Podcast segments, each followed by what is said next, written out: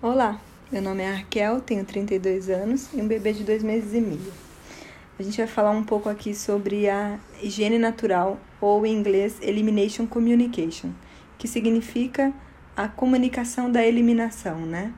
Que basicamente é sobre você ler o seu bebê. Você conhecer o seu bebê, e isso leva tempo mesmo. Talvez não aconteça na, na primeira semana, no primeiro mês, Cada bebê tem um ritmo, cada pai e mãe tem um ritmo, não se cobre. Faça o que for possível, se der, legal, se não der, tá tudo certo também. Eu tô aqui dividindo a minha experiência, porque tem sido algo positivo para mim, pro meu bebê, pro meu marido nesses últimos meses que a gente se tornou pai e mãe, né? Então, eu conheci a Elimination Communication, né, a higiene natural, através de uma amiga que foi babá de uma criança de acho que quase um ano e ela leu sobre o assunto porque os pais aplicavam essa técnica com a criança. Ela comentou comigo e a princípio foi muito esquisito, assim, eu recebi com estranheza. Eu falei, gente, que difícil, como assim? É, colocar o bebê na privada, ou enfim, em outros lugares a gente vai falar sobre isso, mas nossa, foi esquisito, não fez sentido, mas eu dei uma chance e li algumas coisas sobre. Aí eu vou colocar na descrição do vídeo todo o material, vídeo que eu assisti, PDF de livro, perfil no Instagram. Tem muito conteúdo legal por aí.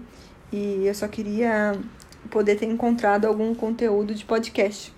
Mas não encontrei nada, então por isso que eu tô gravando aqui. Espero poder colaborar com, com a sua experiência. Vou deixar o meu e-mail aqui se tiver alguma dúvida. É, vamos trocar, que eu acho que nesse momento que a gente nasce mãe, nasce pai, a gente precisa de informação, né?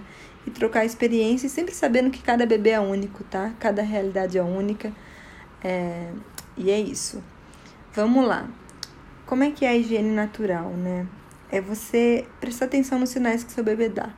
Cada bebê dá um sinal antes de eliminar. Agora eu tô percebendo que seja xixi, cocô ou até mesmo quando ele vai golfar, né? Quando ele vai vomitar. Então, assim, aqui em casa, a Olivia, ela tem uns tremeliques quando ela vai fazer xixi ou cocô. É muito engraçado, é bonitinho de ver, assim. Então, toda vez antes, minutos antes, ela dá uns tremeliquinhos, assim, para fazer. E aí é nessa hora que eu corro para perto do banheiro, eu deixo um trocador portátil perto do nosso banheiro, coloco ele em cima, tiro a fralda e levo ela para privada. Eu sento, na, eu levanto a tampa da privada e sento junto e abro minhas pernas. E aí nisso eu coloco ela entre as minhas pernas. E aí, pele com pele, trava. Então eu não, não machuco a minha coluna de ficar segurando ela, não preciso ficar fazendo força. E aí as laterais da, da perninha dela, das costinhas, prendem na minha coxa e ela fica com a perninha flexionada, que é como se ela tivesse de cócoras, né? Que isso super é, é algo a favor na hora da eliminação, né? A anatomia. Então, o natural é que a gente faça as nossas necessidades de cócoras, né? Tanto que hoje em dia tem aqueles banquinhos que você coloca na privada. A gente usa aqui, eu vejo muito, muita diferença de antes e depois do banquinho. Então, recomendo isso também para adultos. E a mesma coisa para o bebê, é a anatomia, né, do corpo. Então, é melhor para o bebê fazer cocô com as perninhas flexionadas do que fazer deitado numa fralda que abafa, né? Que é isso aí leva no, num outro assunto que é sobre o esfíncter dos bebês, né? Eles não têm controle do esfíncter deles nesses primeiros anos de vida, né? Por isso que eles precisam usar fralda, enfim, e precisam ser guiados é, para eliminar as suas necessidades. E o que acontece, né? Isso eu li num livro chamado Bebê Sem Fralda, vou colocar aqui o, o link. É, quando você faz cocô xixi na fralda, isso incomoda um pouco o esfíncter do bebê e ele trava. Então, aquele cocô que na privada sairia de uma vez só, ele vai fazendo em parcelas, o cocô ou o xixi. Então, ele faz um pouquinho de xixi, aí ele sente aquele incômodo molhado, o esfíncter fecha. E ele não faz mais. E ele fica dividindo em parcelas. Mesma coisa o cocô. Ele faz aquele cocô um pouquinho, incomoda aquela, aquela sujeira na bunda dele, o, a posição que ele está, geralmente deitado, ou no colo, ou a nossa mão está amassando a bunda dele, não, não é legal. E aí, por isso, ele vai parcelando. Quando você leva o bebê na privada ou na pia, também tem quem faça, é, dá pra ver que é muito cocô. e, e muito mais. Porque o bebê faz aquele pouquinho, dá pra ver que ela dá aqui em casa, né? Ela dá uma segurada e quando ela percebe que não tem nada abafando ali, e aí vem. Aí eu até falo, nossa, esse jato de cocô seria aquele pescocô, né? Que iria até a nuca. Ou vazaria, enfim. E dá muita satisfação poder dar descarga num cocôzão, assim, né? Que, que sujaria tudo, que seria um desastre. Então aqui em casa a gente levou a Olivia pro vaso mais ou menos com uns 20 dias de, de vida foi muito medo no começo, né? Tipo aquele bebê mole, a gente não sabia pegar direito. E o medo dela fazer cocô, xixi é, no trajeto, puta merda. Mas deu tudo certo. É, ela ainda não fez esse, esse cocô no trajeto. Eu espero que isso vá acontecer, acho que não tem como. É, às vezes a gente arrisca um pouco, leva ela sem fralda mesmo, mesmo a gente desabotoa o macacão, a parte de baixo, deixa ela vestida na parte de cima para ela não ficar com frio, né? E aí coloca ela entre nossas pernas e pronto. Às vezes o meu marido segura ela um pouco na pia do banheiro com as perninhas e às vezes ela faz xixi ali. Já rolou um cocô nos primeiros dias de vida, mas geralmente é mais xixi mesmo. E até quando o bebê tá chorando muito, se você pega ele nessa posição, né, pelas coxinhas e encosta o joelhinho na barriguinha dele, meio que como se estivesse de cócoras, ele para de chorar geralmente. Quando é a temida cólica, né? Assim, quando é aquele choro que nada adianta, peito não dá certo, não dá certo é, agasalhar ou tirar roupa, não é frio, não é calor, não é fome, não é sede, é, não é nada. Você pega desse jeito geralmente eles ficam mais quietinhos, assim. Aqui em casa funciona isso. É uma posição que, quando nada funciona, a gente coloca, ela fica de boa. Às vezes solta alguns gases. Quando tá na privada, faz xixi, faz cocô. E então pense sobre isso, assim, o lance anatômico do bebê, né? Que você muda de posições para os gases dentro deles mudarem também de posição e eventualmente até sair. É, então é isso. É, leva tempo ler os sinais do, do, do bebê. A gente ainda está conhecendo ela. Eles mudam também. Eu imagino que vai mudar esses sinais, não sei.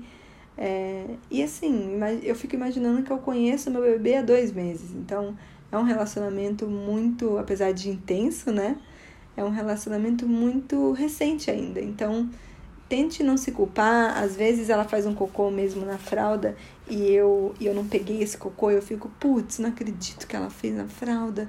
Eu não li esse sinal, mas tá tudo bem. Aí eu me lembro que eu conheço ela só há dois meses e meio e a gente tem que prestar atenção. Então é muito legal, uma conexão muito forte entre nós duas, assim. E também o pai, o pai também percebe e leva ela no banheiro.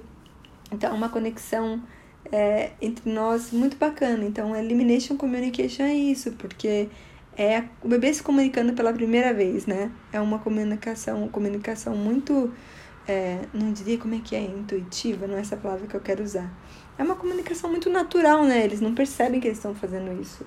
É, eles não, não, não pensam em fazer isso, eles simplesmente fazem, né? Então, cada bebê tem um jeitinho. Tem bebê que faz biquinho, tem bebê que fica vermelho, é, no nosso caso aqui é esse Streamlix que eu falei para vocês. Então, quando você percebe isso, leva na privada e dá certo, é uma satisfação tão grande, é tão legal. Sem contar assim que para a natureza também você está economizando de jogar uma fralda aí na natureza, você está economizando para o seu bolso uma fralda menos que você usou e o bebê fica muito mais confortável. Então, aqui em casa a gente tá tem levado ela assim todo dia, de manhã e antes de dormir, pelo menos à noite. E durante a tarde, é, como eu vou observando ela, ainda mais com essa quarentena que a gente não tá saindo, fica só eu e ela aqui com o pai, a gente fica observando se ela dá os sinais a gente leva. Mas sempre, de manhã e à noite, quando a gente leva, pelo menos um xixi sai. Então é isso que eu queria dividir com vocês. Tem sido uma experiência muito legal, a gente pretende fazer. É, o nosso intuito de fazer a Elimination Communication foi é, para dar uma, uma opção mais confortável para ela de, de eliminar o que ela precisa, né? Não, tem, não temos a intenção de desfraude, acho que isso, hum, pelo que eu li, não tem nada a ver, assim, claro que facilita porque o bebê já está mais familiarizado com a privada, né? Ele não tem medo da privada, eu imagino que o desfraude aconteça um pouco mais cedo, com bebês que praticam Elimination Communication, a higiene natural, mas o intuito é imediato mesmo, assim, é dar uma opção mais confortável para ela. E tem dado muito certo por aqui, eu recomendo.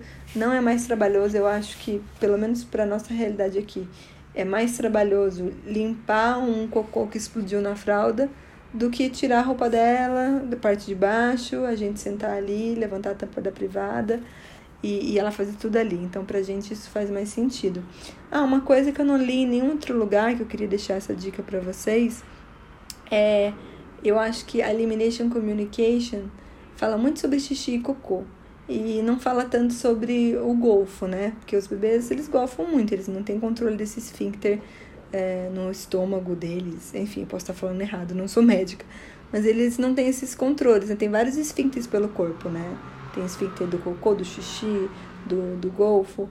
E, e esse também é mais um que eles não têm controle. E quando você tá com eles dessa posição que eu falei, na privada ou segurando na pia, ele tá numa posição vertical, né? né? Mais ou menos na, na forma de um V, assim, um ângulo de uns 45 graus, mais ou menos. E aí nisso ele é propenso a eliminar mais também é, leite. Então, uma dica é, quando for levar o seu bebê para fazer as necessidades dele, seja na pia ou na privada, coloca um babador ou uma fraldinha no peito dele. Porque pelo menos aqui em casa com a Olivia, ela sempre dá uma golfadinha, assim, sempre sai um pouco de leite quando eu levo ela para fazer as necessidades.